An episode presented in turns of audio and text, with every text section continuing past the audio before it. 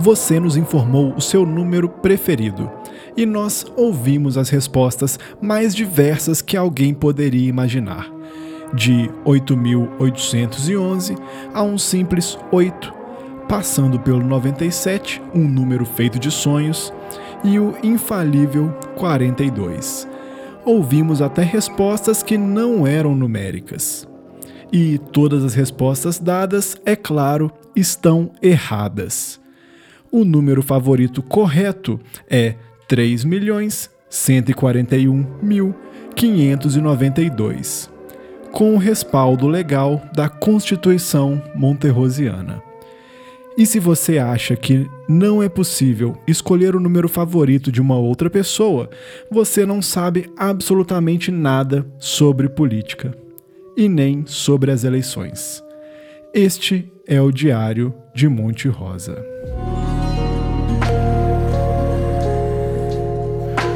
Bom momento, cidadão de Monte Rosa.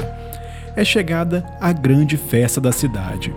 E eu não estou falando do Festival do Nanoleite. São as eleições, a festa da nanodemocracia. É hora de escolhermos nossos políticos mortos favoritos e elegê-los para o almejado cargo de prefeito de Monte Rosa e garantir de quem serão as frases a serem usadas fora de contexto pelos legisladores para melhor conduzir a vida social na cidade. E isso é feito da única forma que não funciona pelo poder do povo. Sim, ao contrário do que diz a crença popular, democracia significa poder do povo e não o poder do demônio. Para isso, nós temos a música e o coach quântico, que não são assunto dessa transmissão.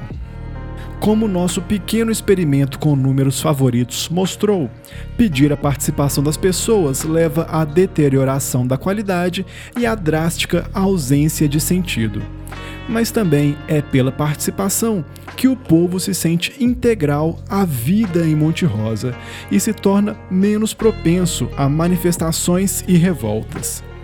Principalmente porque, após as eleições, o sentimento de revolta e injustiça é restringido por um sentimento de vergonha e de culpa, que é central para o funcionamento da democracia. Durante o período eleitoral, você pode trocar seus barris de pólvora por cédulas eleitorais. E para assegurar que os mais ricos não terão uma vantagem desproporcional, cada pessoa pode comprar no máximo 5 bilhões de cédulas eleitorais. E como um mecanismo de inclusão, aqueles que não possuem dinheiro podem trocar cédulas por partes do seu corpo em bom estado, previamente avaliadas. Nada mais democrático do que isso, já que quase todos têm pelo menos um corpo.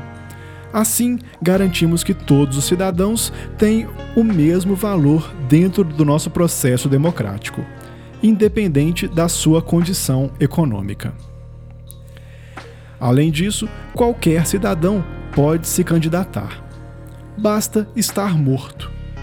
E ter deixado registrado, em três vias, uma série de dizeres de qualquer natureza que serão usados fora de contexto para elaborar as novas leis de Monte Rosa.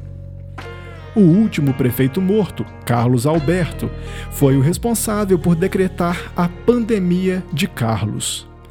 Aquele período no qual todas as crianças nascidas deveriam ser batizadas de Carlos independente do gênero, cor, posição social ou inadimplência pós-parto.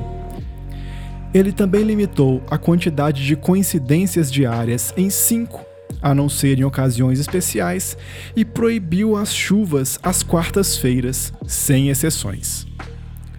Obviamente, isso aconteceu há muito tempo, quando o conceito de dias diários ainda era relevante e era possível medir a passagem do tempo pelos ciclos de aparição de um grande astro de fogo no céu.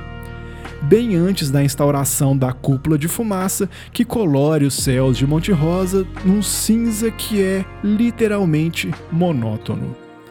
Essas eleições também ficaram marcadas pelo confronto dramático no oitavo turno, em que Jorjão Pereira perdeu na disputa de corrida do saco por pouquíssimos nanômetros, e a vitória só foi contabilizada após a aferição das medidas usando fios de cabelo.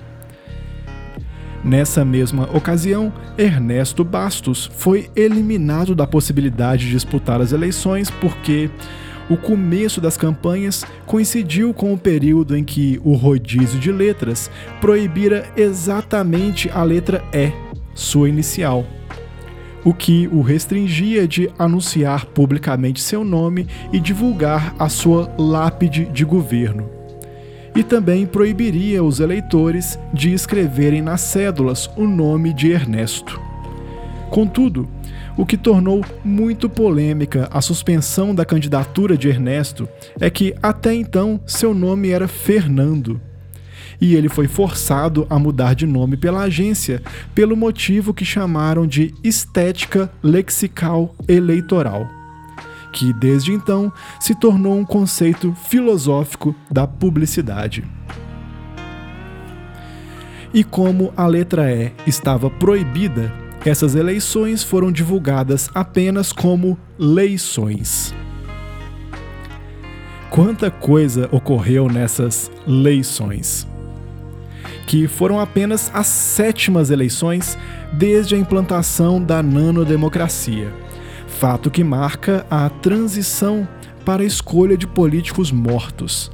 Decisão que trouxe evidentes melhorias para o processo eleitoral. Os debates, por exemplo, agora ocorrem de forma pontual e silenciosa, diferente de quando, nos tempos antigos, os políticos vivos se interrompiam e argumentavam alto, usando termos que inventavam ali na hora para descrever razões pelas quais a calvície era um dos pilares do desemprego e da miséria. Esses grotescos espetáculos estão relegados agora aos relatos históricos dos mais anciãos e fazem parte da tradição oral de Monte Rosa. O novo modelo de debates reduz a poluição sonora, a expectativa com a nanodemocracia e assegura a participação de todos os candidatos, já que, como é um fato conhecido, os mortos não fogem de debates. Tudo o que você precisa fazer agora é aguardar. Logo soará a sirene eleitoral, indicando que é hora de equilibrar um ovo na colher, que deve estar segura pelos dentes, e ir atrás das suas cédulas eleitorais fazendo o mínimo de sujeira possível. O ovo é apenas uma tradição nanodemocrática e a sua função no processo eleitoral é meramente ilustrativa aqueles impossibilitados de segurar a colher por conta de desalinhamentos dentários, por exemplo, podem substituir o equilíbrio do ovo pela bananeira.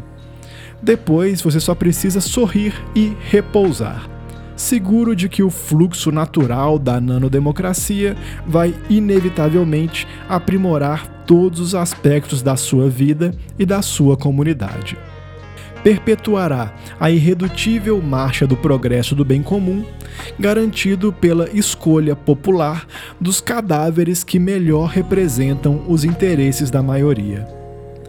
Então, por enquanto, isso é tudo. Voltaremos logo, se nada der muito errado. Um bom momento e muito obrigado. Este foi o Diário de Monte Rosa.